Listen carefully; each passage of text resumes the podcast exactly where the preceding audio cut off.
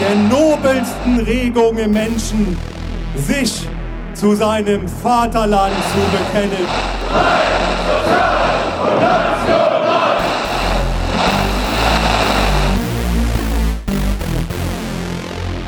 Herzlich willkommen zu einer neuen Folge von Rechtsgerichtet, unserem wunderschönen Podcast über Rechtsextremismus, Rechtspopulismus und so weiter und so fort. Gerrit ist natürlich auch wieder mit dabei. Hallo Gerrit. Hi Sven. Heute wollen wir uns mal mit etwas beschäftigen, wo von viele von euch wahrscheinlich in Anführungsstrichen schon drauf gewartet haben, dass dazu eine Folge von uns kommt. Es geht natürlich jetzt in Zeiten der Corona-Pandemie um Verschwörungstheorien. Und wir wollen in der Folge heute mal etwas über die unterschiedlichen Ansätze sprechen. Zum einen, woher kommen diese Verschwörungstheorien jetzt überhaupt? Wer glaubt an sie? Was begünstigt die Verschwörungstheorien jetzt vielleicht auch? Also wieso kriegen sie vielleicht aktuell so einen großen Zulauf? Und zum Abschluss wollen wir dann nochmal über die große Frage sprechen, was kann man denn gegen Verschwörungstheorien beziehungsweise gegen die Menschen tun, die sowas denken, vielleicht ja auch aus dem eigenen Freundeskreis, die plötzlich eben anfangen, an solche Verschwörungstheorien zu glauben. Was kann man vielleicht tun, um eben diese Menschen wieder zurückzuholen? Geht das überhaupt? Ja, nein, vielleicht. Das ist so ein bisschen der Aufbau, den wir heute haben. Äh, einsteigen will ich aber nochmal mit einem äh, Zitat von ähm, Gesundheitsminister Jens Spahn. Der hat vor einigen Wochen im Bundestag gesagt, das war noch relativ am Anfang der Corona-Pandemie, wir werden einander wahrscheinlich viel verzeihen müssen. Das hat er eben im Bundestag gesagt und man muss eben sagen, okay, das ist vielleicht auch so ein bisschen zur Messlatte der politischen Entscheidungen geworden in den letzten Wochen und Monaten. Und das große Problem ist natürlich auch, die Lage zu Corona war und ist eigentlich auch immer noch relativ unübersichtlich. Der Stand der Erkenntnisse ändert sich fast täglich. Wir können es ja gerade aktuell in dieser unsäglichen Bildzeitungsdebatte sehen, in der äh, der Studie vom Virologen Drosten vorgeworfen wird oder die Bildzeitung ihm vorwirft, dass das alles Quatsch sei, aber das gar nicht so weiter stimmt. Also auch hier kommt man schon wieder in eine gefährliche ähm, Spirale rein, die die Bildzeitung diesmal mal wieder befeuert. Darum soll es aber gar nicht gehen, um diese Studie. Das war nur noch mal ein, ein Beispiel für die sich ändernde Erkenntnislage und auch für die Problematik, die die Bildzeitung mit wissenschaftlichem Arbeiten hat. Aber wie gesagt, darum soll es gar nicht gehen, sondern wir wollen uns eben damit beschäftigen, woher diese ganzen Verschwörungstheorien kommen. Wir wollen auch gar nicht auf die Inhalte eingehen, also worum es eben in diesen ganzen Verschwörungstheorien geht. Da ist schon relativ viel zu gearbeitet worden und das ist auch gar nicht der Schwerpunkt unserer heutigen Ausgabe, sondern wir wollen eben ein bisschen allgemeiner schauen, auch etwas weg von dem, ich sage mal in Anführungsstrichen, vereinfachen, dass alle Verschwörungstheoretiker rechtsextrem sind oder zum Rechtsextremismus neigen.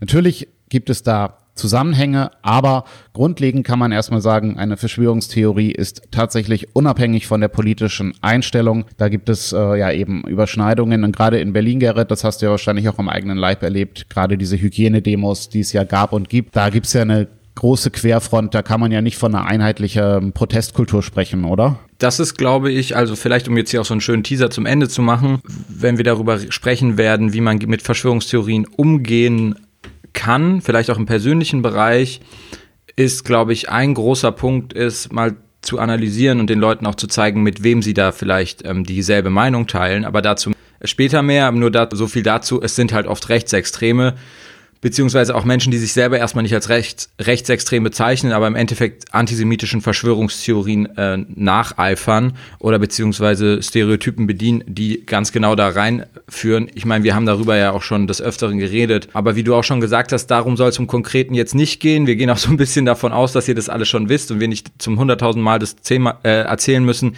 wie schlimm und, und gefährlich diese Verschwörungstheorien sind, im, auch in Bezug auf den Antisemitismus, wo das Ganze oft gipfelt, auch wenn wenn es am Ende in der ersten, nicht am Ende, sondern auch in der ersten Erzählung noch nicht die Juden sind, die am Ende die böse Verschwörung machen, sondern erstmal nur Bill Gates, sind sie von der Struktur her oft äh, antisemitisch, aber das wissen wir alle. Warum ist es aber vor allem wichtig, über diese Verschwörungstheorien jetzt zu reden?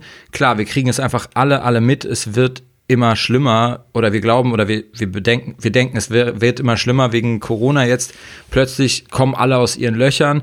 Wir können ja auch mal analysieren, ob es mehr werden oder ob die Leute nur lauter werden. Ich habe aber ehrlich gesagt schon seit längerem, also als es schon losging, habe ich mich in diversen Facebook-Gruppen angemeldet, bin da eingetreten von verschiedenen Strömungen, von Verschwörungstheoretikern und Corona war wirklich, war wie Benzin für, für diese Gruppen. Das ist völlig eskaliert. Und ich habe ehrlich gesagt auch schon, bevor das dann medial jetzt schon seit einigen Wochen auch aufgegriffen wird und darüber diskutiert wird, habe ich ehrlich gesagt schon gesagt, in meinem Freundeskreis oder auch beruflich habe ich immer gesagt, wir, wir, wir, bekommen es mit einer, wir bekommen es mit einer dritten Krise zu tun. Die erste Krise ist natürlich der Virus an sich, die Bekämpfung der Pandemie zu gucken, ähm, dass nicht viele Menschen infiziert werden, dass die Krankenhäuser nicht überlastet werden, hier flattende Curve und so weiter. Die zweite Krise ist natürlich die wirtschaftliche Krise durch, durch den Lockdown oder jetzt vielleicht auch dadurch, dass die Leute selber gar keinen Bock mehr haben, in Restaurants zu gehen. Das wirkt sich ja auch darauf aus. Und die dritte Krise wird eine, eine Krise unserer Demokratie sein und eine Vertrauenskrise sein. Und die wird maßgeblich angefeuert durch diese Verschwörungstheoretiker, weil wir gehen irgendwie mal alle davon aus, dass dieses demokratische System, in dem wir leben, irgendwie Gott gegeben oder selbstverständlich sei. Aber es ist ja im Endeffekt nur die Summe der einzelnen Teile und wenn halt, wenn, wenn es irgendwann so weit kommen würde, sollte, dass die Mehrheit der Menschen in diesem demokratischen System nicht mehr glauben, dass es ein demokratisches System ist, was ja diese Verschwörungstheoretiker sagen, dann gerät dieses System halt auch ins Wanken und deswegen ist es unglaublich wichtig, darüber zu reden und deswegen auch jetzt zu analysieren, wer diese Leute sind und warum die vielleicht so denken und was man dagegen tun kann. Und das meine ich auch wirklich nicht nur so irgendwie in der großen Erzählung, sondern was kann man mit dem Onkel tun im WhatsApp-Familienchat? Was kann man mit dem Freund tun, der plötzlich so einen Quatsch bei Facebook teilt? Aber dann fangen wir doch einfach mal an, Sven. Warum? Warum jetzt und warum glauben plötzlich so viele Menschen daran? Ja, das ist die große Frage. Ich würde mal sagen, man kann noch mal so einsteigen. Zum einen, du hast es ja schon angesprochen, deine dritte Welle, die du quasi angesprochen hast, hast du ja einen Vertrauensverlust oder als äh, möglichen Vertrauenskrise bezeichnet. Die Weltgesundheitsorganisation hat in diesem Zusammenhang ja auch von einer Infodemie gesprochen. Eben diese Riesenflut an unterschiedlichsten Informationen, die nicht immer von ja, offizieller Seite kommen, sondern eben auch von alternativen Medien etc. pp. Und was natürlich auch wichtig ist, das hast du ja auch gesagt. Man könnte denken, dass Verschwörungstheorien so mächtig wie nie sind, aber man muss natürlich sagen, es hat sie schon immer gegeben und du hast ja auch den Antisemitismus schon angesprochen, der ja wenn man es jetzt mal in dieser Form etwas flapsig ausdrückt, auch eine sehr krasse Form der Verschwörungstheorie ist, sagt man jetzt mal jüdische Weltherrschaft etc., hat ja äh, im, Ende, im Endeffekt auch zum Holocaust geführt. Das heißt, es ist also nichts Neues, dass es Verschwörungstheorien gibt, nur sie sind etwas gewandelt in ihrer Art und Weise.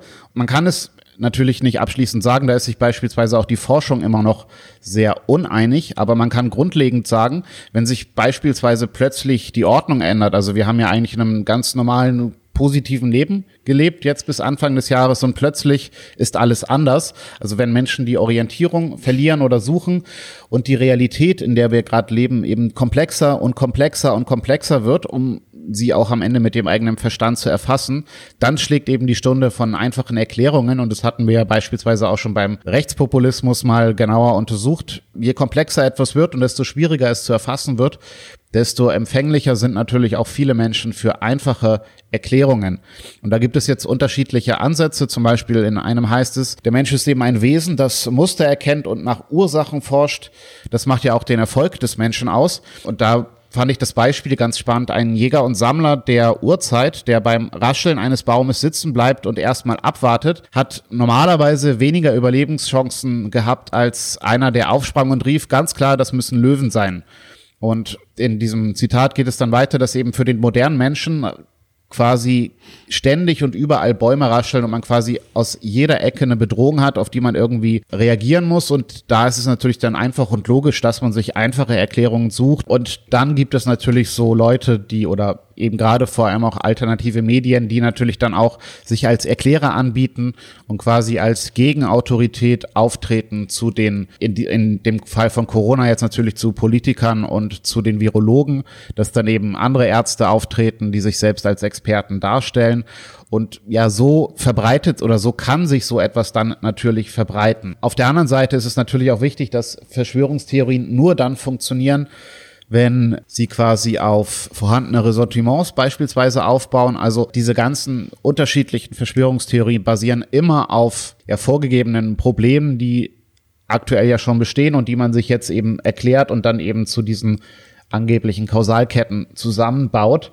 Und ganz wichtig ist dabei eben auch immer ein Misstrauen, dass die Leute, die sowas glauben, dann eben befüttert. Also dieses Misstrauen, das viele Menschen sowieso schon haben in die Politik, in die Medien, wie auch immer, das wird natürlich dann in solchen Zeiten, in denen wir jetzt leben, nochmal gefüttert und befüttert und Ja, wird eben viel einfacher gemacht. Und abschließend kann man vielleicht auch noch sagen, Früher waren es tatsächlich die Mächtigen, die solche Verschwörungstheorien äh, in die Welt gebracht haben. Heute sind es eben, ich sage mal in Anführungsstrichen, die einfachen Menschen, denn die Mächtigen sind jetzt die Puppenspieler, während äh, Verschwörungstheoretiker ähnlich wie Populisten sich als Anwälte einer äh, getäuschten Öffentlichkeit gerieren und auch so auftreten. Ja, aber grundsätzlich kann man schon sagen, Donald Trump, by the way, nur um das nochmal einzuschieben, der ähm, ist ein ähm, Mächtiger, der die Verschwörungstheorien mit einbringt und mit Verschwörungstheorien spielt und sie für sich zu nutzen weiß, weil er es geschafft hat, seinen Wählern und Anhängern weiszumachen, er sei kein Teil des Establishments und kämpft gegen diesen Deep State in den USA, obwohl er natürlich ganz genauso Teil dieses Establishments ist. Er, er, er befeuert Verschwörungstheorien um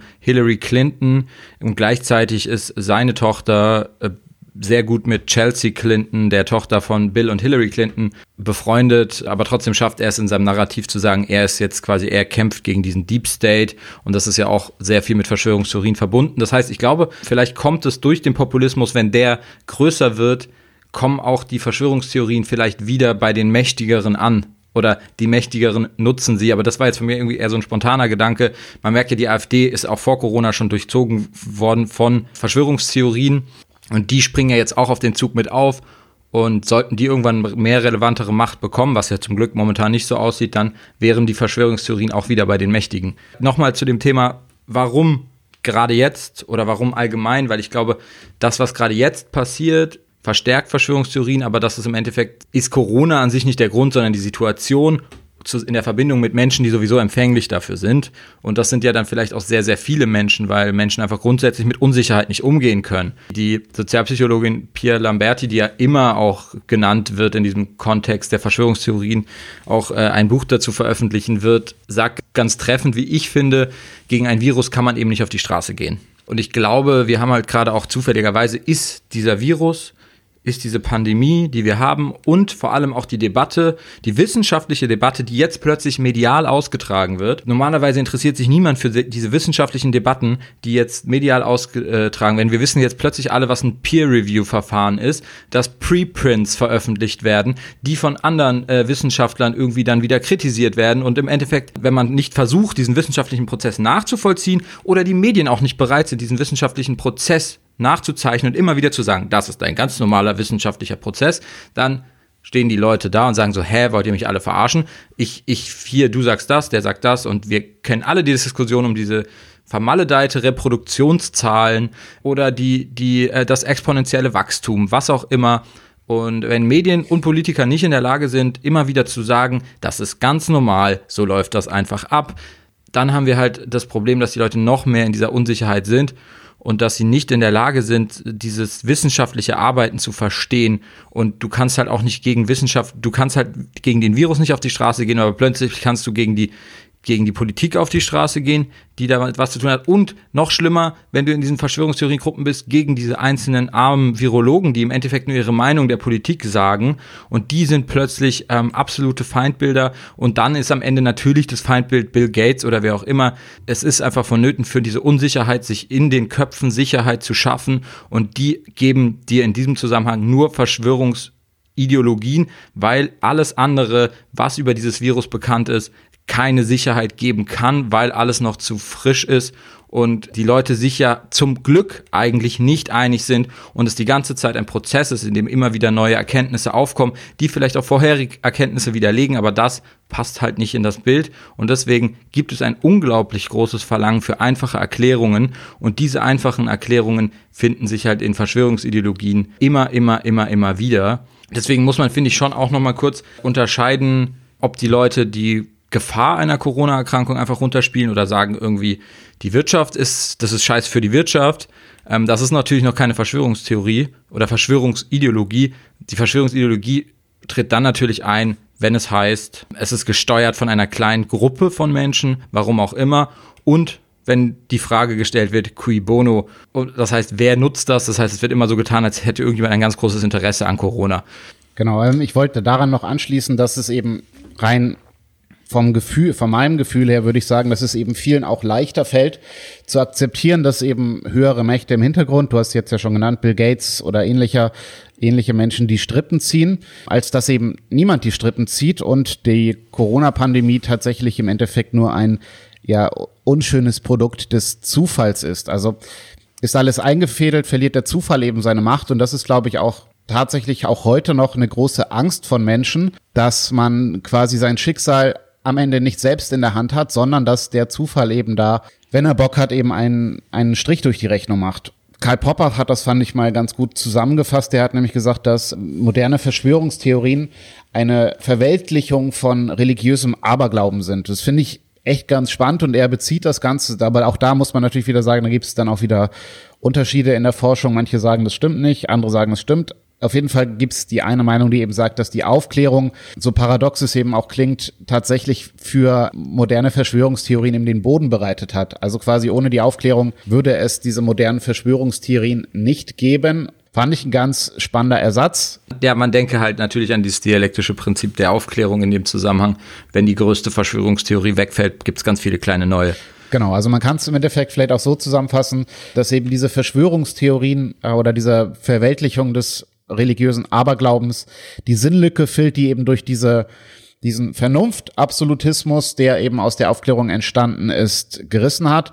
Und diese Verschwörungstheorien blühen dann eben als Ersatzreligion auf, die es erlauben, weiterhin an irgendwelche höheren Mächte zu glauben, nur dass diese höheren Mächte jetzt eben keine Götter mehr sind, sondern dann eben in dem Fall Bill Gates oder die Juden oder am Ende wer auch immer.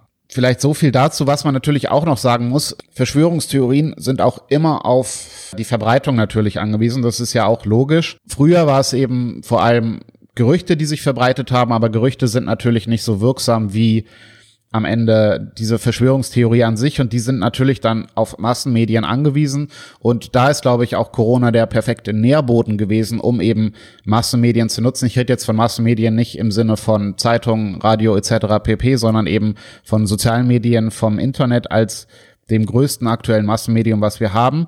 Genau, das ist halt der Punkt, dass Corona bedingt natürlich viele Menschen auch mehr Zeit hatten und es eben auch tatsächlich ein gerade zu Anfang ein größeres Informationsbedürfnis gab. Und gerade in dieser Anfangszeit gab es dann eben auch viele dieser Fake News, die als solche anfangs nicht zu erkennen waren und dass dadurch eben natürlich auch, auch aufgrund von Algorithmen etc. pp.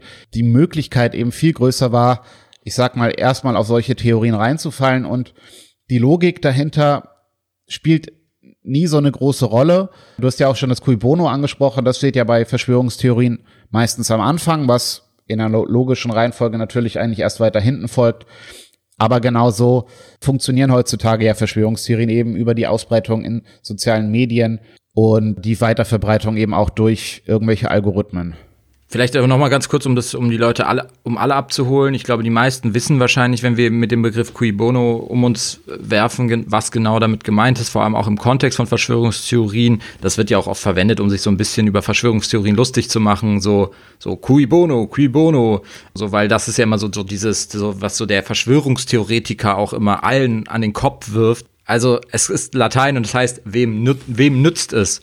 Das heißt, es ist immer so, die, die, die, die Argumentation der Verschwörungstheoretiker ist grundsätzlich zu sagen, ihr müsst dem Geld folgen oder so in die Richtung ungefähr oder der Macht folgen. Das heißt, wer könnte ein Interesse daran haben, dass Corona da ist und dann findet man niemand, weil irgendjemand profitiert. Es profitiert ja auch irgendjemand davon. Es profitiert immer irgendjemand von irgendetwas. Und wenn du die, diese Person oder diese Gruppe gefunden hast oder das Unternehmen gefunden hast, das jetzt von Corona profitiert, keine Ahnung, Lieferando, dann könntest du jetzt sagen, es sei eine Verschwörung von Lieferando, weil Lieferando macht gerade ganz schön Kasse, weil die Leute alle bestellen, weil sie nicht essen gehen. Und das ist natürlich total verkürzt.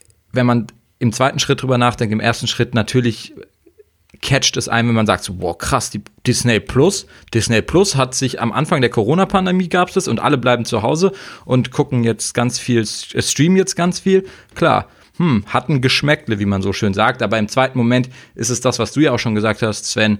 Die Leute können Zufall nicht akzeptieren und die Leute, und dazu später noch mehr, weil da habe ich nämlich meine eigene persönliche Theorie, wie man mit Verschwörungstheoretikern umgeht, auch ganz persönlich. Die Leute verstehen auch Grundprinzipien des Kapitalismus nicht oder wollen es nicht akzeptieren. Und deswegen muss ja immer irgendeiner das steuern. Weil im Kapitalismus irgendjemand zieht aus allem immer einen Nutzen. Er muss nur eine gute Idee haben. Aber kommen wir noch mal, kommen wir jetzt noch mal auf die Medien zu sprechen. Du hast ja jetzt auch über die sozialen Medien gesprochen etc. Ich finde, man muss natürlich und du auch, ähm, wir, dass wir natürlich darüber reden müssen, wie sich auch die klassischen Massenmedien, die etablierten Medien, Zeitung, Fernsehen, Radio etc. jetzt verhalten. Ich glaube, da gibt es jetzt verschiedene spannende Aspekte, die sich herausgebildet haben. Einmal die Kritik, die ich jetzt erstmal anbringen würde, dass sie auch reingefallen sind auf Leute, die sich in so einer, auf so, auf so Grenzen bewegt haben zwischen Verschwörungstheorien. Aber es gibt auch die Kritik, dass zu viel und dazu dann später mehr, dass es sie zu sehr auch einfach Regierungsmeinung wieder reproduziert haben. Aber ich würde gerne erstmal damit anfangen, weil das ist auch eher wirklich meine Meinung oder fand ich wirklich fatal in der Beobachtung. Auch hier muss ich sagen, es ist mir recht früh aufgefallen, weil ich mich halt sehr viel damit befasse und viele Leute, die klassisch in den Medien arbeiten, ohne denen jetzt irgendwas vorzuwerfen, sind jetzt keine Experten für, für Verschwörungstheorien oder für, für vielleicht Rechtsextremismus. Das heißt, es wird immer, es ist, man ist immer auf der Suche nach Experten im Journalismus. Du brauchst immer Experten, die dir irgendwas bestätigen, die ihre Meinung sagen. Und die Medien kommen dann da oft auch nicht hinterher, weil diese Experten wollen auch oft in die Öffentlichkeit. Du weißt nicht warum, du weißt nicht, was das stimmt und oft kannst du, kannst du als Journalist Dinge wissenschaftlich auch nicht überprüfen, weil du halt kein Wissenschaftler bist. Und dann gibt es einfach sehr viele Experten, die haben einen Professortitel und äußern sich. Aber der Journalist oft überprüft oft nicht, ob, diese, ob dieser Mensch wirklich das richtige Fachgebiet hat, um sich dazu zu äußern, ob er in der Vergangenheit seriöse Sachen publiziert hat, weil nur weil jemand einen Professor oder einen Doktortitel hat, heißt es nicht, dass er völlig abdriften kann. Und wenn diese, wenn dann nicht vorher geprüft wird, ob ein, und das ist jetzt mein Beispiel, ob ein Professor Stefan Homburg vom Ökonom, ne, der, der ein absoluter Kritiker des Lockdowns ist und immer behauptet hätte, das wäre alles nicht so schlimm, da heißt es erstmal, er ist, ein, er ist ein Wirtschaftsprofessor und deswegen glauben ihm alle. Wenn man aber dann mal genauer hinschaut oder wenn man sich schaut, wie sich entwickelt hat, er ist einfach, er, er, er tritt bei Verschwörungstheoretikern auf, er, er, er sagt nicht nur einfach, ich kritisiere die Maßnahmen der Regierung, nein, es muss direkt in diesen Kreisen der Verschwörungstheoretiker alles passieren. Und dann wird er aber auch ständig, wurde er anfangs ständig von etablierten Medien aufgegriffen. Und das wurde verbreitet. Das hat im Umkehrschluss bei den Leuten, die vielleicht noch nicht in der Verschwörungstheorie abgedriftet sind, meiner Ansicht nach für noch mehr Unsicherheit gesorgt, weil eben nicht rational argumentiert wird. Wir glauben, es ist ein ganz großes Problem für die Wirtschaft. Wir glauben, die Gefahr von Corona ist nicht so groß deswegen und deswegen. Und wir glauben diesen Argumenten, nein, werden direkt Argumente der Verschwörungstheoretiker mit aufgenommen. Und zwar, jetzt sagen die Virologen erst, wir sollen auf das Wachstum, exponentielle Wachstum und jetzt kommt plötzlich der R-Wert. Was sollen wir nur glauben? Wenn halt Medien diesen Narrativ aufspringen und dann auch Politiker aller Armin Laschet bei Anne Will, dann ist die Verwirrung unmittelbar groß. Was allerdings nicht bedeutet, dass der Journalismus nicht kritisch sein darf, was die Regierung oder auch irgendwie ein Virologe sagt. Das sage ich gar nicht. Man darf nur nicht dieselbe Argumentation übernehmen, die im Endeffekt in diesen Kreisen dieser Verschwörungstheoretiker passiert. Stefan Homburg, wie gesagt, der ähm, ist bei den Stuttgarter Protesten am Cannstatter Vasen dabei gewesen und jetzt im Nachhinein im, im Nachhinein hat sich auch immer mehr herausgestellt, dass er halt doch nicht der seriöse Wissenschaftler ist, weil sich dann auch viele Kollegen geäußert haben und viele Kollegen von ihm gesagt haben, dass er etwas abgetriftet sei es ist einfach schwierig und ich finde halt, es ist für, für die Medien schwierig, aber auch für die Politiker schwierig, weil man im Endeffekt auch immer nach der Aufmerksamkeit geht und sich dann hinreißen lässt zu populistischen oder vielleicht sogar Argumenten, die in die Richtung oder die ähnlich sind, die derer der Verschwörungstheoretiker. Genau, vielleicht kann man das nochmal so zusammenfassen, wer am lautesten bellt, der wird dann auch in den Medien gehört. Das hast du jetzt an dem Ökonom schon beschrieben, aber es gab ja auch noch andere Leute, die ebenso dann in den Vordergrund geprescht sind. Es gab ja sogar einen äh, emeritierten Mikrobiologie-Professor aus irgendwo aus Schleswig-Holstein, der auch Videos gemacht hat, die ja auch relativ stark viral gegangen sind. Was ich aber auch vielleicht zum Allgemeinen nochmal sagen würde, du hast es ja auch schon so ein bisschen angerissen. Zum einen natürlich der Punkt, Medien sind natürlich nicht allwissend, sind auch nicht immer vor Fehlern gefeit. Wenn man solche Fehler zugesteht, ist das natürlich dann die andere Sache passiert relativ selten. Aber der Punkt ist eben auch, wie haben Medien über die ganze Corona-Krise, Corona-Pandemie berichtet? Und du hast es ja schon angesprochen, man ist sehr stark auf der Ebene der Politik wieder gewesen, auf der Seite der Eliten. Man hat quasi meiner Meinung nach so ein bisschen auch den kritischen Blick verloren und hat sich wie vor äh, fünf Jahren schon sehr stark auf eben die politische Elite bezogen, hat sich darauf ausgeruht, was eben Politiker sagen, welche Begründung Politiker liefern und in diesem Fall auch Experten, also Virologen. Muss jetzt erstmal nichts ähm, Schlechtes sein, aber ich finde, es gibt so ein bisschen ein Problem darin, dass man oder dass viele Menschen auch heutzutage sehr stark auf die Medien vertrauen und oder vertraut haben. Ich will es mal versuchen, ein bisschen an so einem Beispiel festzumachen. Ähm, in einem Krieg kann man gefühlt jeden Schuss mitbekommen im Fernsehen, jeden Toten kann man sehen. Bei Corona war das Ganze jetzt aber anders. Hier hat man, ich sag mal, abgesehen von den Leichenwagen in Italien, nur bezogen auf Deutschland, immer im Zusammenhang mit Corona entweder Politiker gesehen, die sprechen, sei es Söder gewesen, sei es dann Merkel, sei es Spahn oder eben Experten wie Drosten oder andere. Das waren quasi alle Leute, die ihre Meinung zu Corona sagen durften oder gesagt haben.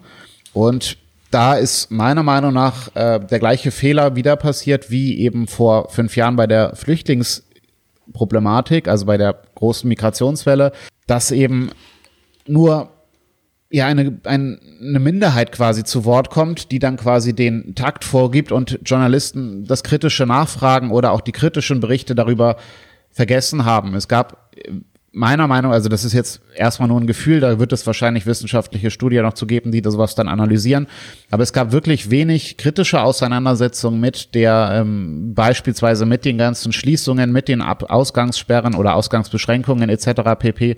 Sondern alle haben gesagt, ja, das ist richtig, was es natürlich auch war. Aber trotzdem fehlt so ein bisschen oder fehlte immer so ein bisschen der kritische Blick und da will ich mich auch gar nicht ausnehmen. Wenn ich so zurückdenke, was wir, äh, wie wir bei uns drüber berichtet haben, dass wir beispielsweise die Pressekonferenz von Söder, als es eben um die Ausgangsbeschränkung ging, die haben wir dann live übertragen, haben aber keine äh, kritische Berichterstattung dazu gemacht, sondern haben im Endeffekt immer nur das wiedergegeben, was Söder gesagt hat, ohne mal zu überlegen, okay, gibt's da eigentlich auch Probleme damit? Oder die viel interessantere Frage ist auch immer, was natürlich dann auch eben diesen Verschwörungstheorien so ein bisschen äh, zuspielt oder näher auf äh, was auf äh, näherbaren Boden stößt, ist natürlich auch die Tatsache, dass man quasi von den Betroffenen, also von den Leuten, die mit dem Coronavirus infiziert waren, gar nichts mitbekommen hat. Also ich weiß, hier in Bayern gab es ja die ersten Ausbrüche von Corona neben NRW. Und die Person, die damals bei Webasto erkrankt ist, hat dann ein Exklusivinterview bei Bayern 1 gegeben.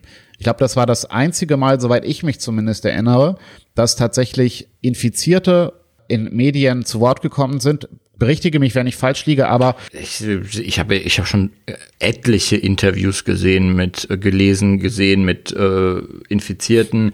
Ich meine, oft sind es natürlich dann so halb prominente Infizierte, die sich dazu äußern.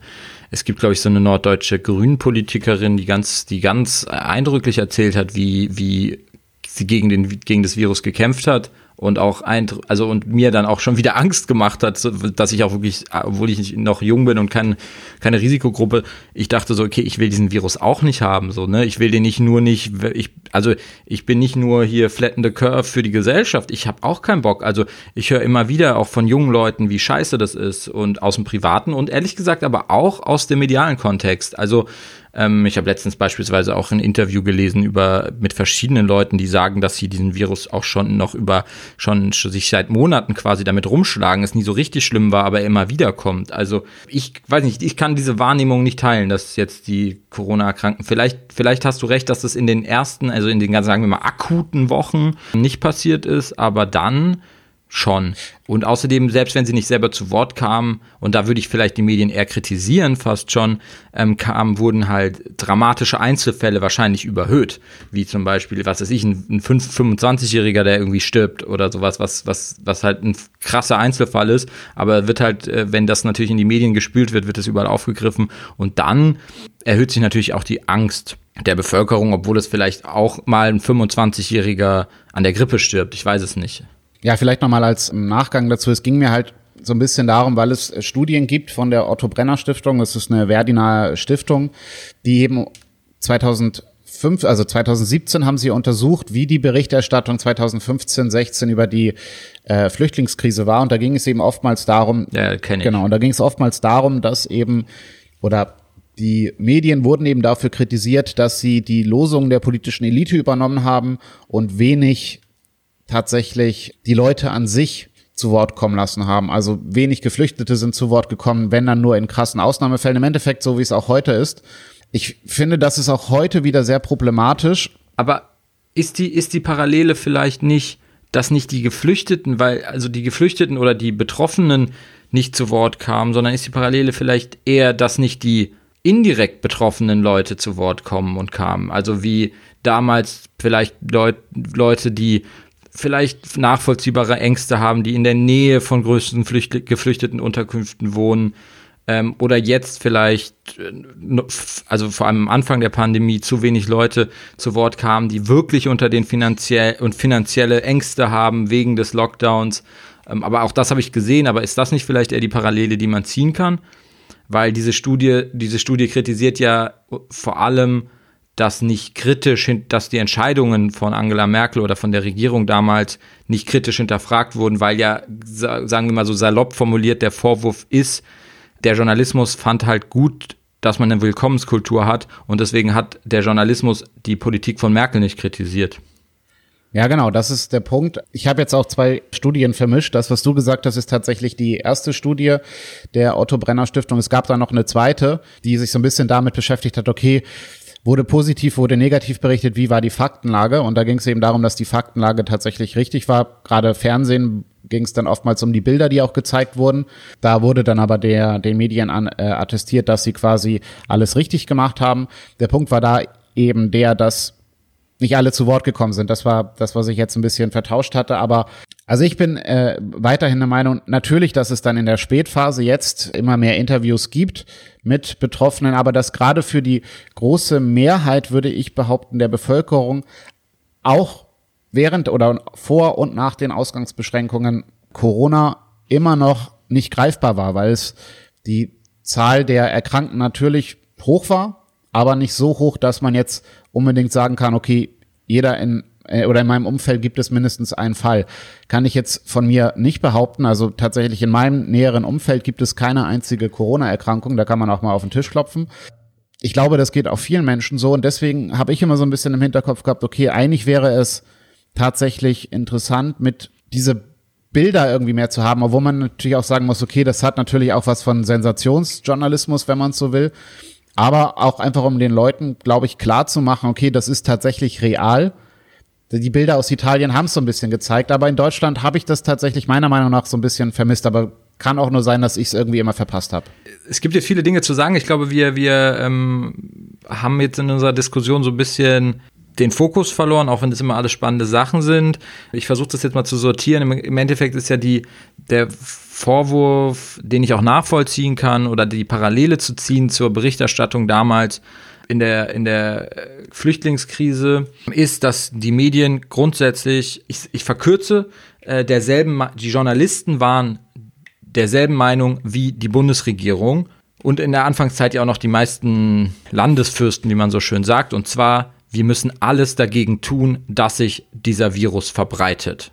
Das heißt, die Medien haben Eingriffe in die Grundrechte unterstützt und haben im Endeffekt übertrieben kritisch formuliert eine Art Verlautbarungsjournalismus gemacht der Bundesregierung.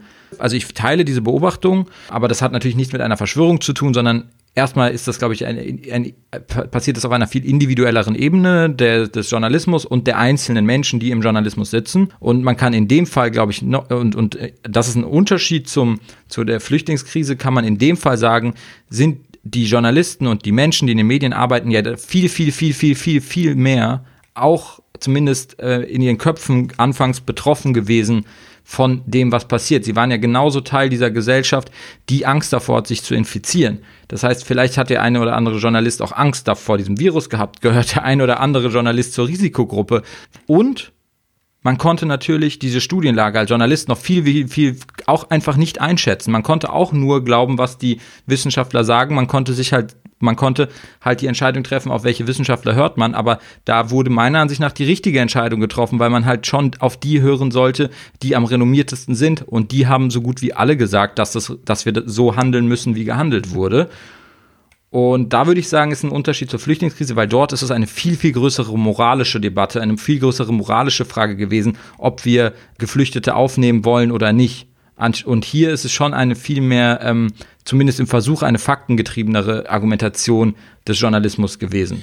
Genau, aber ich will es auch noch mal ganz kurz runterbrechen. Im Endeffekt war es trotzdem das, was die Medien gerade zu Anfang gemacht haben, war eine reine Politik-PR-Aktion im Endeffekt hast du recht, das ist PR ist nicht gesteuert. Du hast recht. Ähm, von daher kann man diesen Begriff schon sagen. Nur würde ich trotzdem widersprechen, weil die Journalisten können schon entscheiden, was sie für richtig oder falsch halten. Und das ist auch gut so. Und wenn sie nun mal das für richtig halten, unabhängig, ob die Politik das entscheidet, wenn ein Journalist nun mal das für richtig hält, was die Politik entscheidet, ob, egal ob sie das so entscheidet oder nicht, was soll er denn dann tun? Er kann ja nicht nur aus Prinzip.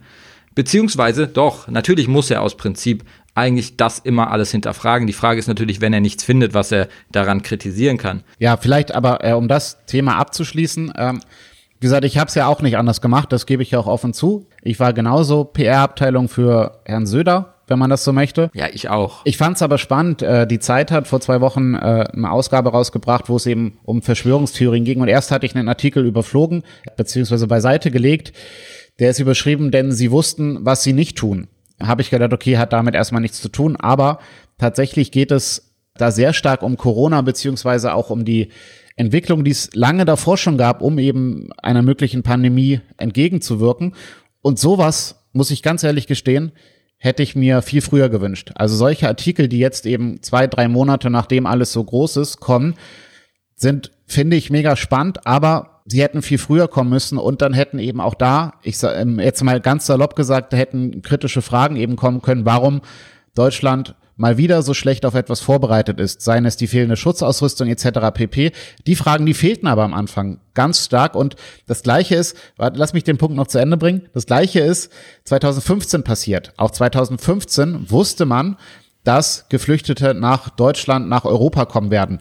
Aber man hat die Augen davor zugemacht und man hat so lange gewartet, bis sie tatsächlich an den Grenzen standen und geklopft haben. Und dann war natürlich die Angst und die Sorge groß. Und das ist, glaube ich, das große Problem der Politik, nicht der Medien, aber auch der Medien, die eben lange Zeit nicht kritisch genug nachgefragt haben. Ja, total. Aber ich versuche das jetzt, also ich bin total der Meinung, ich finde es einen sehr spannenden Punkt, einen Punkt, den du angesprochen hast, und ich versuche das jetzt nochmal auf unser Thema, und zwar, warum das auch überhaupt was mit Verschwörungstheorien zu tun hat, zu münzen. Wie gesagt, am Anfang hat, haben die Medien eine Art Verlautbarungsjournalismus gemacht und haben nur irgendwelche Entscheidungen ähm, ja, herausposaunt und haben dann im Endeffekt sich auf die Seite der Bundesregierung gestellt, weil sie, wie gesagt, einfach derselben Meinung waren und gesagt haben, das muss jetzt so sein das sorgt natürlich im ersten Moment für Leute, die das sowieso kritisch sehen, die sowieso für Verschwörungstheorien, ich sag mal, empfänglich sind, sorgt es natürlich für den Eindruck, die arbeiten alle zusammen. Und das ist ja sowieso das Ding.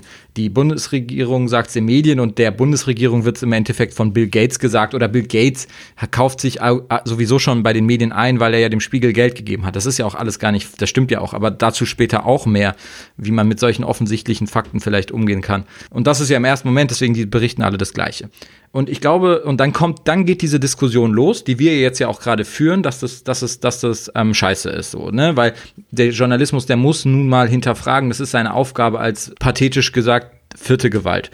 Ähm, dann geht diese Diskussion los, die wir gerade führen, und die geht dann natürlich auch im Journalismus los. Was meiner Ansicht nach da, dann passiert ist, anstatt die richtige Entscheidung zu treffen im Journalismus und zwar auf eine seriöse Art und Weise, andere Stimmen zu Wort kommen zu lassen, die vielleicht also oder, oder versuchen, also es wurde alles gemacht, das ist pauschalisierend, das tut mir leid. Auf jeden Fall wäre es ähm, wichtig gewesen, dann in den Medien seriöse Stimmen zu hören, die vielleicht diese ganze Pandemie mal aus anderen Blickwinkeln sich anschauen, wie natürlich seriöse Ökonomen, Soziologen, Psychologo, Psychologen, Philosophen, Juristen.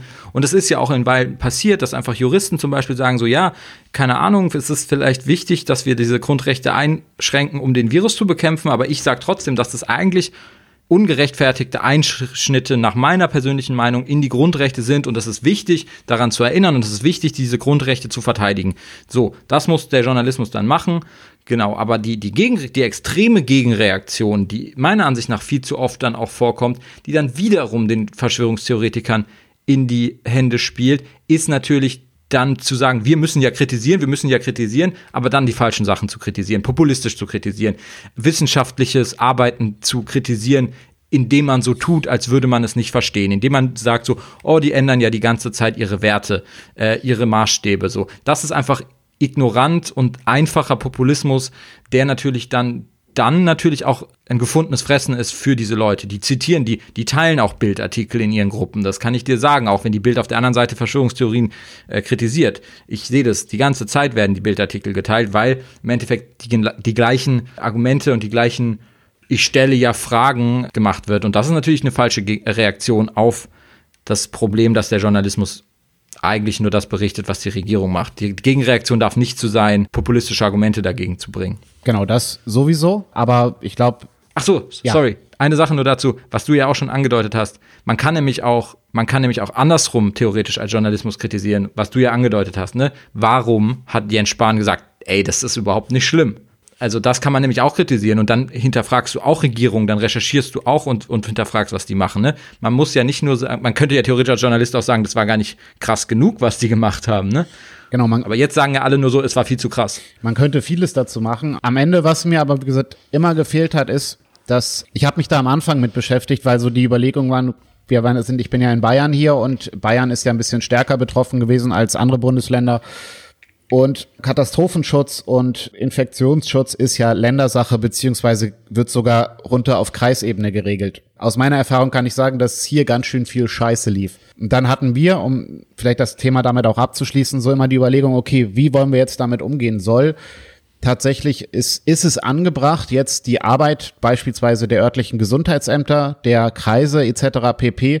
zu kritisieren und zu zeigen, wie scheiße das teilweise läuft und wie unvorbereitet sie sind, obwohl es Pläne dafür geben sollte und eigentlich auch gibt? Oder schüren wir damit am Ende nur Panik und sorgen dann dafür, dass eben auch Vertrauen in die Maßnahmen, die ja langsam angelaufen sind, dann aber passieren. Aber ich glaube, da ist einfach wirklich auch das große Problem gewesen, dass ja sowas wie Corona vorher eben noch nicht existent war und diese ganzen schönen Pläne, die es gab, leider nie umgesetzt wurden oder auch nur ansatzweise mal für voll genommen worden sind. Abschließen würde ich das einfach mit diesem schönen Satz, es gibt keinen Applaus für Vorsorge. Das war schon immer so.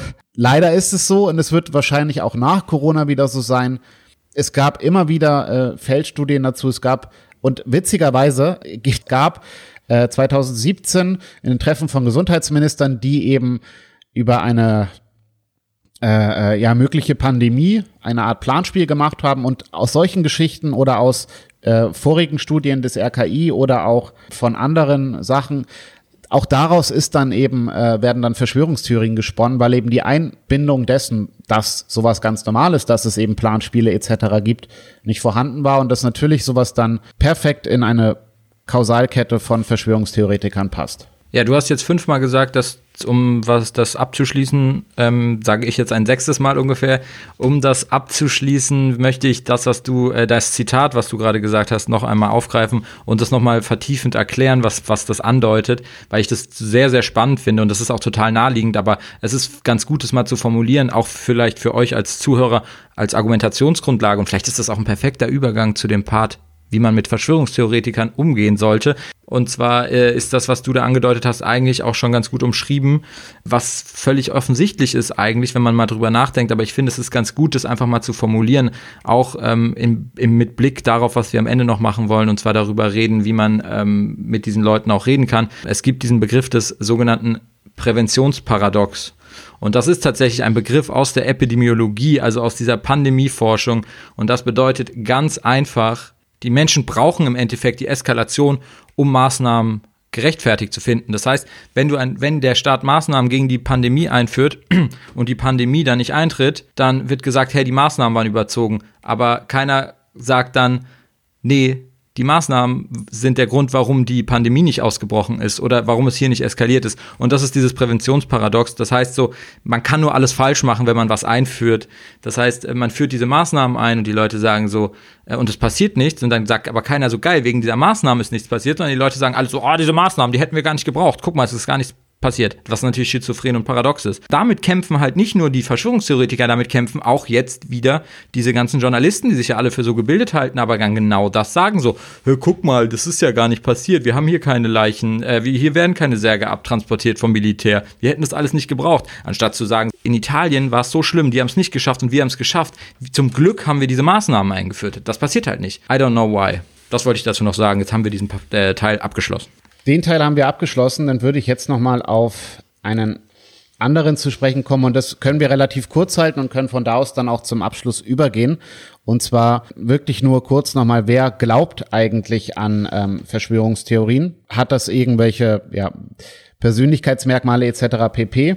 Und ich äh, finde, da gibt es ein sehr schönes Zitat von äh, Stephen Hawking, aus dem Zusammenhang gerissen, hundertprozentig als Astrophysiker. Er hat mit unserer Thematik eigentlich überhaupt nichts zu tun. Aber er hat gesagt, der größte Feind des Wissens ist nicht die Unwissenheit, sondern die Illusion, wissend zu sein. Und genau das ist, finde ich, das Spannende, was eben viele Menschen ausmacht, die an Verschwörungstheorien glauben. Und das Spannende ist, finde ich, dass diese Verschwörungstheoretiker oder die Menschen, die daran glauben, sehen sich als Wahrheitssucher oder als die Leute, die die Wahrheit gefunden haben, im Gegensatz zu uns Schlafschafen. Äh, Leuten, die das nicht haben. Du bist ein Schlafschaf. Schlafschafen, genau. Ich bin ein Schlafschaf. Und ähm, genau, und das Passende ist quasi, dass wer eben so ein Wahrheitssucher oder Wahrheitsfinder ist, der verschafft sich gewissermaßen Bedeutung. Äh, man ist plötzlich jemand, der eben diese Verschwörung durchschaut hat, der es schafft und man ist quasi ein Sehender unter den Blinden oder ein waches Schaf unter uns Schlafschafen dann. Fand ich ganz spannend und das, das Spezifische daran ist ja, dass jetzt nicht beispielsweise nur Rechte daran glauben, sondern auch Linke. Also wir haben, hatte ich ja vorhin schon gesprochen, in Berlin, aber auch anderswo Querfront zuhauf gehabt. Also Linke, Rechte, aber auch Liberale und Grüne, Impfgegner vor allem, äh, alles Mögliche, was da dann an ja, Menschen zusammenkommt. Und das ähm, Spannende ist, dass es dazu sogar im letzten Jahr eine Studie von der Friedrich-Ebert-Stiftung zu gab und die hat eben gesagt, oder die hat rausgefunden, dass fast die Hälfte der in Deutschland Befragten glaubt, dass geheime Organisationen Einfluss auf politische Entscheidungen nehmen und ein Drittel der Befragten hält Politiker für Marionetten anderer Mächte. Und da finde ich es halt auch spannend, einfach nochmal zu sagen, okay, es ist wirklich zu einfach zu sagen, Verschwörungstheorien sind ein Problem, das wir am rechten Rand haben oder am linken Rand, sondern mittlerweile ist es tatsächlich, gerade jetzt während Corona wird es nochmal deutlich klar, dass Verschwörungstheorien eben kein Problem der Extreme sind, kein Problem, das nur eben links und rechts vorkommt, um dieses Hufeisen nochmal schnell zu bedienen, sondern Verschwörungstheorien sind ein Mechanismus, ein Problem, das quasi die ganze Gesellschaft ergreifen kann oder Teile der ganzen Gesellschaft. Und das macht eben auch das Gefährliche daran aus, denn Natürlich gibt es immer die Verbindung, wer an eine Verschwörungstheorie glaubt, hat eher Ressentiments als jemand, der nicht daran glaubt oder Verschwörungstheorien basieren ja auch auf Ressentiments, hatten wir schon. Aber genau das ist eben das Gefährliche, dass es keine einfache Erklärung gibt, okay, der und de, jemand, der so denkt, ist definitiv ein Verschwörungstheoretiker und jemand, der so denkt, definitiv nicht. Und das hängt auch nicht von der Bildungsstufe ab. Wir kennen ja beide jemanden, der mit uns zusammen studiert hat, der auch äh, sowas hoch und runter gebetet hat. Ich will gar nicht wissen, wie es dem heute geht. Der sitzt in seinem Bunker, ey, ich sag's dir. Ich möchte jetzt was sagen, was, was, was äh, etwas un Unfundiertes, äh, nur eine kleine Beobachtung, die ich in meiner Recherche innerhalb dieser Verschwörungstheoriegruppen gemacht habe, die dazu äh, ganz, aber trotzdem zu dem passt, was du gesagt hast, oder zumindest wie du diesen Teil eingeleitet hast, dieses äh, Stephen Hawking Zitat. Dieses Zitat, also ich weiß nicht, dieses eine habe ich glaube ich noch nicht gesehen, aber sehr viele vergleichbare Zitate. Es gibt sehr viele dieser Zitate, die so sehr, sehr, sehr bedeutungsschwanger herkommen und über Wissen und Nichtwissen gehen. Das könntest du aber auch in diesen Gruppen finden, ne? weil das lässt sich aus der ihrer Perspektive ganz einfach umdrehen. Da sind wir dann halt die äh, Nichtwissenden. Das ist nämlich sehr lustig, weil äh, es ist sowieso, das ist immer so ein Gag, wenn ich über diese Gruppen rede, sage ich immer so, da sind immer diese geilen Sharepics von irgendwelchen klugen Menschen, Albert Einstein oder was auch immer, die halt genau solche Zitate haben, wo es irgendwie über Erkenntnisgewinn geht wenn die die, wenn die die da bringen, denke ich mir mal so, hä, ich könnte es doch genauso umdrehen. Also wer, wer jetzt wissend ist und wer nicht wissend ist, das ist ja eine Frage der Perspektive und der Frage, äh, wer dieses Zitat jetzt sagt. Und ich finde es auch manchmal unfair. Da werden dann Leute reingezogen, die, glaube ich, niemals mit diesen Verschwörungstheoretikern abhängen würden oder von denen zitiert werden wollen würden.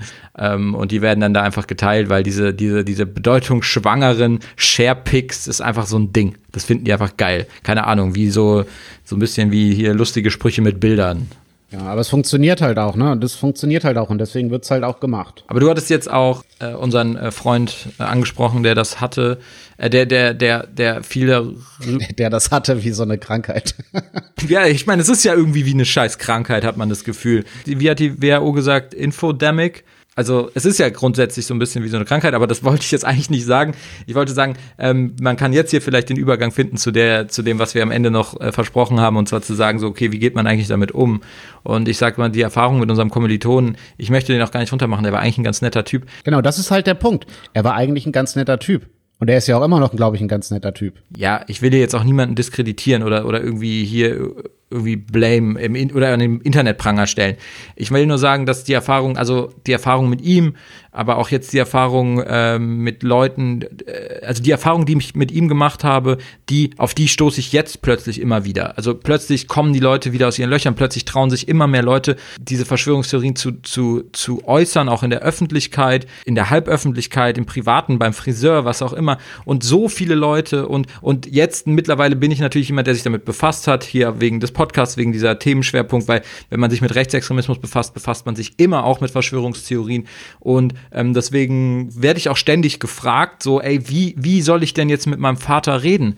Wie soll ich mit meinem Onkel im WhatsApp-Familienchat reden? Was soll ich tun, wenn die Friseurin mich volllabert, die nicht reden sollte, weil sie äh, wegen der Ansteckungsgefahr, dass das hier alles eine Verschwörung von Bill Gates ist und die eigentlich gar keinen Bock hat, ihren Mundschutz zu tragen beim Arbeiten und wahrscheinlich Corona-Partys schmeißt und mich dann ansteckt, weil ich beim Friseur bin. Genau, wie gehen wir mit denen um? Und ich, ich weiß es, es ist wirklich super schwierig, weil ich habe auch schon sehr viel darüber nachgedacht, ich habe sehr viel gelesen, ich habe sehr viel versucht rauszufinden und, und es ist leider nicht so, dass ich jetzt sagen kann, eins, zwei, drei, vier, fünf, und dann habt ihr einen Verschwörungstheoretiker überzeugt. Meine persönliche Meinung ist, dass das im Endeffekt ähnlich funktioniert wie bei einer Deradikalisierung von politischen Extremisten, Islamisten, politischer äh, oder Rechtsextremismus. Das heißt, es ist irgendwie langfristige Bildungsarbeit und ich glaube, das ist sowieso die einzige richtige Lösung des Problems. Es ist im Endeffekt, dass man da eine Art politische Bildungsarbeit institutionalisiert, die sehr, sehr früh anfängt in Schulen, in Verbänden, Vereinen, was auch immer. Aber trotzdem habe ich versucht, kleine Handlungsanweisungen zu geben. Ich glaube, eine Sache, die man immer wieder liest, die ich persönlich ganz gut finde, was ich am Anfang schon angedeutet habe, ist, vor allem, weil es ja jetzt in der Corona-Phase sehr viele Leute sind, die sich persönlich unpolitisch sind, also die halt wirklich auch keinen Bock auf Nazis haben, sagen wir es mal so, denen mal ganz von dir zu zeigen, wer das instrumentalisiert für die eigenen Vorteile. Cui bono von der Verschwörungstheorie und will man mit diesen Leuten in einem Boot sitzen. Das ist so eine, ich sag mal, so eine so eine Sache, die ich gut finde, die ich immer wieder lese, wo ich mir vorstellen könnte, dass man Leute irgendwie kriegt, sozusagen. Und dann auch darauf zu definieren, so, ey, was ist eigentlich unser eigenes Werteverständnis? Was ist dein Werteverständnis von Menschenrechten etc.? Was ist meins? Und sagt deine Verschwörungstheorie, erfüllt die das überhaupt? Und ja, die Leute, die die glauben, erfüllen die das? Das ist vielleicht so ein, so ein ganz kleiner Punkt, den ich ehrlich gesagt ganz gut finde von dem, was ich gelesen habe. Die Amadeo Antonio Stiftung hat zum Beispiel auch acht Punkte so, acht Punkte formuliert, wie man das machen kann, wie man damit umgeht umgehen kann. Also ich schätze die Arbeit sehr, aber ich finde, da ist es alles sehr abstrakt, da irgendwas für sich selber rauszuziehen. Aber was man vielleicht sagen kann, ähm, sie sagen, also dieses Debugging, also einfach nur zu sagen, nein, das stimmt nicht, ich habe die richtigen Fakten, das funktioniert halt nicht. So, das, die Erfahrung haben wir alle gemacht, Sven, oder? Genau, da will ich vielleicht nur äh, einen kurzen Satz zu sagen, weil ich den ganz spannend fand.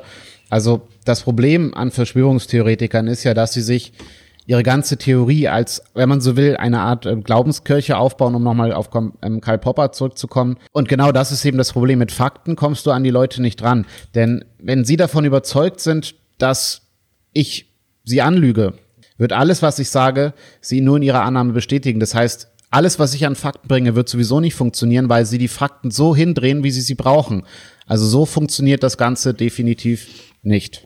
Genau, also das Debugging funktioniert nicht, haben wir, haben wir gesagt, aber ich glaube trotzdem, was die Antonio, äh, was die Amadeo Antonio Stiftung sagt, ist zum Beispiel auch noch diskutieren nicht öffentlich und auf Augenhöhe. Das, das teile ich auch. Also man darf sich, glaube ich, man, auch wenn es weh tut, man darf sich nicht, ähm, man darf nicht versuchen irgendwie die Leute ins Lächerliche zu ziehen und auch nicht dann vor allem vor anderen ins Lächerliche zu ziehen, dann ähm, grenzen sie sich ab. Das heißt, nimm das, nehmen sie ernst so, auf jeden Fall, weil sonst funktioniert es gar nicht. Gewinnen einen Einblick, sagen sie noch. Da steht dann sowas wie, warum erscheint die jeweilige Verschwörungserzählung für die Person gerade besonders glaubhaft? Für welches grundlegende Problem scheint dieser Verschwörungsmythos eine Antwort zu liefern? Dritter Punkt ist, legt eine gemeinsame Grundlage fest. Das ist das, was ich gesagt habe, was ich eigentlich auch schon gut finde, dass man sagt so, okay, du bist doch eigentlich irgendwie jemand, der sich der will, dass es Menschen gut geht. Und manchmal glauben die Leute ja auch aus irgendeinem so komischen Altruismus an eine Verschwörungstheorie, weil sie ja denken, es soll allen nur gut gehen. Dann kann man den Leuten vielleicht mal zeigen, so, ja, aber wenn diese Leute, wenn diese Verschwörungstheorie, also wenn deine Verschwörungstheorie stimmt, dann ist und du das alles bekämpfen willst, so dann ist geht's uns allen schlechter als vorher und äh, die Leute, die diese Verschwörungstheorie glauben, wie gesagt, die sind oft keine besonders netten Menschen. Dann steht hier recherchiert gemeinsam. Das ist ein Punkt, den ich ehrlich gesagt nicht so sinnvoll finde. Dann wird hier nämlich zum Beispiel der ARD-Faktenfinder äh, oder Korrektiv-Faktencheck genannt. Das sind sehr gute Quellen, um, glaube ich, für die persönliche Argumentation die Argumente zu bekommen. Aber man sollte um Gottes Willen den Leuten meiner Ansicht nach nicht sagen, schaut auf den Korrektiv-Faktencheck oder auf den ARD-Faktenfinder, weil ähm, das ist für die Leute, das sind für die Leute sowieso schon Feinde. Und wenn du das, wenn du diese Begriffe nur sagst, äh, sind sie schon raus. Vor allem, weil äh, natürlich bei Korrektiv George äh, Soros äh, mitfinanziert hat, weil die ja den Faktenfinder für Facebook gemacht haben, was eine super Sache ist und ich finde es auch voll gut, dass George Soros sowas macht. Das ist, ich finde es überhaupt nicht kritisieren, nur ähm, deswegen ist das sowieso schon ein Feindbild. Genau, da gibt's noch ganz viele, gibt's noch so ein paar mehr Punkte. Ich gehe jetzt mal noch mal äh, darauf ein, was ich persönlich, ich habe noch so ein paar eigene Tipps, die ich aus meiner Erfahrung mir mal überlegt habe und mal so ein bisschen formuliert habe. Der eine Punkt, da, das passt auch noch ein bisschen damit zusammen, was die Amadeo Antonio Stiftung sagt, das ist, nimm dir Zeit. Sie sagen so, das Aufklären und Hinterfragen von Verschwörungsmythen braucht es Zeit, Geduld und viel Empathie. Ich sage aber, nehmt euch die Zeit, bevor ihr anfangt zu diskutieren lasst euch nicht reinziehen. Lasst euch nicht reinziehen, weil das größte Problem, und das wird meiner Ansicht nach viel zu wenig erwähnt, wenn es darum geht, wie man damit redet, das größte Problem ist, man wird oft, man wird völlig überrascht, man wird reingezogen von einer Person, mit der man zufällig anfängt, über sowas zu diskutieren oder wie gesagt beim Friseur man dem ausgeliefert ist. Und diese Person hat sich, wenn sie das Bedürfnis hat, darüber zu reden und sich schon traut, mit dir darüber, mit euch darüber zu reden, wird die euch, wird die euch über frachten mit vermeintlichen Informationen. Diese Person hat sich dann schon lange mit einzelnen Theorien und Thematiken befasst, mit denen ihr euch nicht befasst habt. Auch wenn ihr wisst, ihr habt recht und ihr habt auch recht, wenn ihr nicht an diese Verschwörungstheorien glaubt, ist es manchmal nicht sinnvoll, gegen diese Verschwörungstheorien zu argumentieren in dem Moment, weil man immer nur sagen kann, so, ja, das weiß ich jetzt so genau nicht weil die dann mit irgendwelchen vermeintlichen Zusammenhängen auf euch zukommen, wo Bill Gates zum Beispiel wieder Geld investiert hat oder nicht. Dann könnt ihr oft nur sagen, das weiß ich jetzt nicht. Die wissen es. Das heißt, ich sage, nehmt euch Zeit, hört euch an, welche, was die Verschwörungstheorie ist und informiert euch selber dann und geht dann nochmal, wenn es denn möglich ist, vielleicht im privaten Bereich auf diese Person zu und sagt so, naja, es ist ja aber überhaupt gar kein Geheimnis, dass Bill Gates dem Spiegel Geld gegeben hat oder der Charité und das, sind, und das ist aus diesen und diesen Gründen passiert. Weil wenn ihr das erstmal nicht wisst, dass das so ist, dann könnt ihr dazu nichts sagen. Das heißt, nehmt euch Zeit und lasst euch nicht reinziehen. Das finde ich sehr wichtig. Das zweite hängt damit zusammen, und das habe ich ja vorhin schon angedeutet, erklärt den Menschen doch einfach mal die Funktionsweise von Kapitalismus cui bono etc. Also das heißt, auch Pharmaunternehmen, ich sage mal hier mit den Impfungen und mit Medikamenten, das ist ja ein großes, großes äh, Feld, was auch in dem Bereich ist, mit Gesundheit wird Geld verdient. Fertig. Mit Gesundheit wird Geld verdient. Das heißt, Pharmaunternehmen funktionieren auch teilweise nach Angebot und Nachfrage.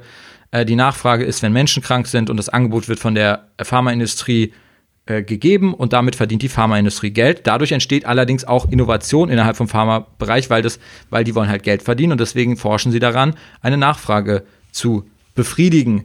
Das ist nun mal, so funktioniert nun mal Kapitalismus, cui bono, irgendjemand profitiert von jeder Krise, aber das ist nicht von Menschen gemacht, sondern so funktioniert, äh, das ist von Menschen gemacht, aber das ist nicht, nicht gesteuert, sondern so funktioniert einfach der Kapitalismus und es funktioniert, der Kapitalismus funktioniert halt mittlerweile auch so, dass zum Beispiel sehr viele reiche Menschen, sehr viele Unternehmen auch ähm, Aktien haben von anderen Unternehmen und Gelder in andere Unternehmen, in Stiftungen, dass Gelder hin und her geschoben werden. Und so können diese Verschwörungstheoretiker immer ganz tolle Sch Schaubilder machen, wer wo irgendwie Geld irgendwo drin hat. Aber auch das sind ganz normale Logiken des Finanz, äh, des, des äh, Kapitalismus, dass halt viel Geld in verschiedenen Unternehmen steckt von unterschiedlichen Menschen. Das ist nun mal so. Und ähm, in dem Zusammenhang werden auch voll oft so Schaubilder geteilt in diesen Gruppen, wo quasi das ganze Geld von Bill Gates irgendwie, von der Bill und, Bill und Melinda Gates Stiftung, äh, wo das überall drin steckt. Und ähm, der Gig daran, und das ist so der dritte Punkt, erkennt das Offensichtliche an. Und zwar, dass die Bill und Melinda Gates Stiftung in sehr, sehr viele äh, Unternehmen Geld investiert hat oder Geld gespendet hat. Das ist offensichtlich. Und diese Sharepics, die die da teilen oder diese Schaubilder, die sie teilen, die sind oft sogar von der Bill und Melinda Gates Stiftung selber, weil sie transparent damit umgehen, wem sie alles Geld geben. Also dritter Punkt, erkennt halt, was auch stimmt in der Verschwörungstheorie, akzeptiert es offensichtlich und sagt, ja, aber das ist überhaupt nicht geheim, darüber macht keiner ein Geheimnis. Das ist so. Das ist genauso. Keiner sagt, dass, das, dass die Schweinegrippe dass der Schweinegrippe, also der Schweinegrippe-Impfstoff, der wurde hergestellt, der wurde nicht verwendet, weil es nicht so schlimm wurde. Das leugnet niemand, dass das so war. Aber die Verschwörungstheoretiker sagen immer so, hä, guck mal, aber wie war das mit der Schweinegrippe? Ja, genau so war es, aber es war nun mal so. Und das leugne ich ja auch nicht, wenn ich mit dir diskutiere, aber das ist für mich kein Argument dafür, dass es jetzt eine Verschwörung ist. Also, genau, das sind so meine drei persönlichen Punkte. Der vierte Punkt, aufs Maul. Nein, Spaß natürlich, keine Gewalt. Nee, aber das ist so das, was ich, äh, was ich in meiner versuche immer so anzuwenden, wenn ich mit solchen Leuten aufeinandertreffe. Und manchmal ein bisschen trollen in diesen Gruppen. Es geht nicht anders. Ich kann nicht anders, manchmal. Sven, was sagst du noch dazu? Hast du noch einen Tipp? Ja, im Endeffekt ist es tatsächlich schwierig, gerade mit überzeugten äh, Verschwörungstheoretikern nochmal auf einen Nenner zu kommen. Fakten bringen da gar nichts, haben wir ja schon geklärt. Es ist tatsächlich mehr, glaube ich, dass man die Hintergründe versucht zu erörtern. Also wieso kommt jemand überhaupt auf die Ideen, an sowas zu denken? Was gibt es da vielleicht für Situationen, die jemanden dazu gebracht haben, so zu denken? Und ich glaube, das ist wirklich der wichtige Punkt, wo man darauf ansprechen muss oder ähm, drüber nachdenken muss und vielleicht auch mit den Personen wirklich drüber ins Gespräch kommen muss. Quasi so e ähnlich wie bei jetzt bei der Suche nach der Geschichte des der Corona-Pandemie, dass man eben wirkt, okay, wo ist der Anfangspunkt, wo ist quasi der Ausbruchsort für die Verschwörungstheorie? Warum ist es dazu gekommen? Welche, welche Hintergründe gibt es eben? Ist es ein Vertrauensverlust in die Politik etc. pp? Was sind da so die Gründe für? Das ist, finde ich, glaube ich, ein wichtiger Punkt. Denn am Ende, da sind wir uns ja einig, gibt es natürlich Verschwörungen immer mal wieder, leider muss man sagen die aber aufgedeckt werden. Und äh, Machiavelli hat das mal so schön gesagt, Verschwörungen dringen unweigerlich nach außen, wenn die Anzahl der Mitwisser drei oder vier übersteigt. Das hat er in den Discorsi schon geschrieben vor 500 Jahren, keine Ahnung. So wird es heute auch noch sein. Also irgendwann dringt ja dann doch was nach außen, aber das ist bei den bisher bekannten Verschwörungstheorien nicht der Fall gewesen und wird wahrscheinlich auch niemals rauskommen, weil es eben das nicht gibt, weil es ein Zufall war, der dieses Produkt eben, ähm, der diese Epidemie ausgelöst hat. Das vielleicht kurz dazu noch. Also wie gesagt, die Hintergründe sind, glaube ich, das, was mehr. Und was du auch schon gesagt hast, Bildungsarbeit. Bildungsarbeit ist, glaube ich, das A und O, um dafür zu sorgen, dass solche Verschwörungstheorien sich nicht weiter verbreiten. Und da Medienkompetenz halt auch. Ne? Genau, Medien. Aber das ist halt all das, was in den Schulen aber auch von der Politik geleistet werden müsste, aber meiner Meinung nach, meines Erachtens nach sehr lange untergegangen ist. Genau, da kommen wir wieder auf diese Geschichte mit dem, es gibt keinen Applaus für Vorbereitung. Also Reaktion ist immer besser als Prävention. Das Präventionsparadox.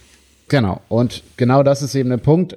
Die präventive Arbeit wäre viel wichtiger, müsste ein viel größeres Augenmerk bekommen, um eben dann auch tatsächlich aktiv oder sinnvoll wirklich gegen Verschwörungstheorien vorgehen zu können, ist eben, bevor sie in den Kopf eines Menschen kommen, muss man eben sachlich über das Thema informieren. Wie sind Verschwörungstheorien aufgebaut? Wie wird in diesen Theorien argumentiert? Und welche Muster lassen sich vielleicht auch erkennen? Wenn man sowas gerade mit Schülern dann mal durchgeht, dann ist, glaube ich, schon viel dafür gesorgt oder kann viel dafür gesorgt werden, dass eben bei den Schülern solche Probleme eben nicht entstehen. Das ist, glaube ich, der wichtigste Punkt, der viel mehr äh, genutzt gemacht werden sollte. Aber muss man halt auch gestehen, viele Landeszentralen für politische Bildung äh, arbeiten so halt leider nicht, die ja eigentlich für sowas zuständig wären, was sehr schade ist, aber was sich leider ja wahrscheinlich ähnlich wie andere Präventionsmaß Präventionsmaßnahmen in Zukunft nicht umsetzen lassen werden, weil man doch immer sagt, Reaktion ist besser als Prävention. Leider. Das ist äh, ein schönes Schlusswort. Ich sage immer, es ist ein schönes Schlusswort, wenn ich glaube, wir sind zu lang und weil irgendwie passt es immer, Sven, du sagst immer so schöne, schöne abschließende Sachen. Aber vielleicht ähm, wirklich zum Schluss, wenn uns sollte uns irgendeine wichtige Person zuhören, irgendein politischer Entscheidungsträger, Bildungsarbeit, Deradikalisierung quasi, hört uns, äh, ja, macht euch Gedanken darüber. Ich glaube aber nicht, dass uns jemand zuhört. Vielleicht, ja, Angela Merkel. Nein, lol, ich rede Quatsch. Ähm, wir reden schon sehr lang und ich glaube auch, wir ist sehr, sehr umfangreich gewesen. Wenn du, Sven, nichts mehr zu sagen hast, oh nein, er meldet sich. Ich sehe das hier auf meinem Handy. Ähm, wir, wir, wir machen so Videochat über Handy. Ähm, ja, Sven, was willst du sagen? Eine Kleinigkeit will ich nur sagen. Nur noch mal ein bisschen allgemeiner gefasst, worin vielleicht auch die Problematik von Verschwörungstheorien vorkommt, aber nicht nur bei Verschwörungstheorien, sondern auch beim Populismus, wo wir es ja schon hatten. Es ist, glaube ich, so, dass äh, heutzutage die Beziehung von Mensch zwischen Mensch und Gesellschaft immer mehr in Mitleidenschaft gezogen wird und dass, glaube ich, da auch wieder mit im Zusammenhang mit der politischen Bildung viel mehr getan werden müsste, um eben aufzuzeigen, wie funktioniert eigentlich eine Demokratie, wie funktioniert eigentlich dies und das und jenes, damit das Verständnis dafür da bleibt und damit das Verständnis dafür auch in Zukunft bestehen bleibt und nicht eben die einfache Erklärung als die sinnvollste erachtet wird. Ich glaube, das ist wirklich wichtig, um einfach zu zeigen, okay, so können wir das nach Möglichkeit verhindern. Also am Ende müsste man dafür sorgen, dass wir als Menschen, aber auch die Gesellschaft freundlicher zu den Menschen wird und nicht im Endeffekt auf Kapitalakkumulation oder ähnliches aus ist, sondern wirklich, dass der Mensch tatsächlich wieder im Mittelpunkt des politischen Handelns steht.